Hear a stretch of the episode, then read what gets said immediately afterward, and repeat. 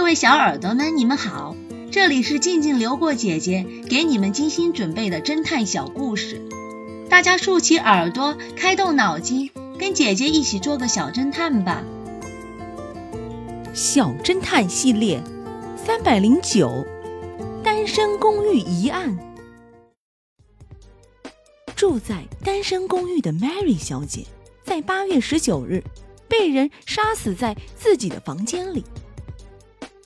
警方经过调查，发现当时有两个嫌疑人曾出现在他的公寓里，一个是他曾经的好友琳达小姐，另一个是他前男友的妻子艾米夫人。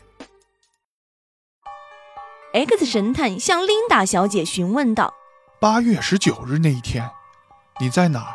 做了些什么？”琳达说道：“那天。”我一直在自己家里看电视，当时我的朋友也在。那天下午三点钟，我就去超市里买了一些薯条，大概用了十分钟。X 神探又向艾米夫人询问道：“那艾米小姐，那您呢？”艾米夫人说：“那天是我的结婚纪念日，我和我的家人在一起。”当天下午四点左右，我出去买了蜡烛，大概用了十分钟。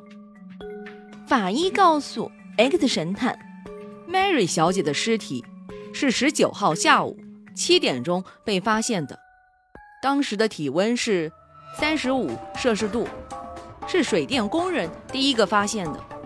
X 神探又仔细查看了被害人，然后很自信地说道。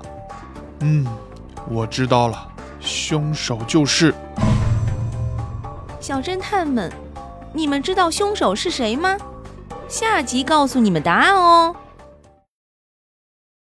土耳其浴室，这个故事的真相是，这确实是一场谋杀案，凶手就是理财专家 Polo，他把刀藏在保温杯里。带进了浴室行凶。